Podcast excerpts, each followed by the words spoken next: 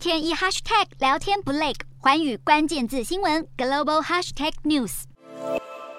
欧洲议会在六号通过欧盟提案，将核能与天然气投资列为绿色永续能源。依赖天然气的德国与依赖核电的法国，在当前欧洲能源危机下，领头支持这项议案。除非欧盟二十七个成员国中有二十国决定反对动议，不然核能与天然气被视为绿能的结果是大势已定。新法规预计从明年起，将天然气与核电厂纳入欧盟分类法，业者就能对相关投资和市场行销贴上绿色标签。不过，持反对声音的奥地利表示，这项计划。根本是在漂绿，一旦生效后就要提起诉讼。而有可能在未来拥抱更多核能的也不止欧洲，日本近期也有不少重启核电的讨论。岸田政府制裁俄罗斯石油煤炭，让日本的用电供应紧缩，又遇上日本今夏高温再创纪录，让供电短缺的问题更加紧张。有学者分析，在十号参议院大选后，能源政策可能有所转变，甚至不排除重启闲置的核电站。与日本隔海相望的南韩近日也拟定了新能源政策方向，决定在二零三零年之前将核能发电占比提高到三成以上，还计划向盟国推动核电外销。如今许多国家都披上核能的战袍，想在能源短缺的危机中突破重围。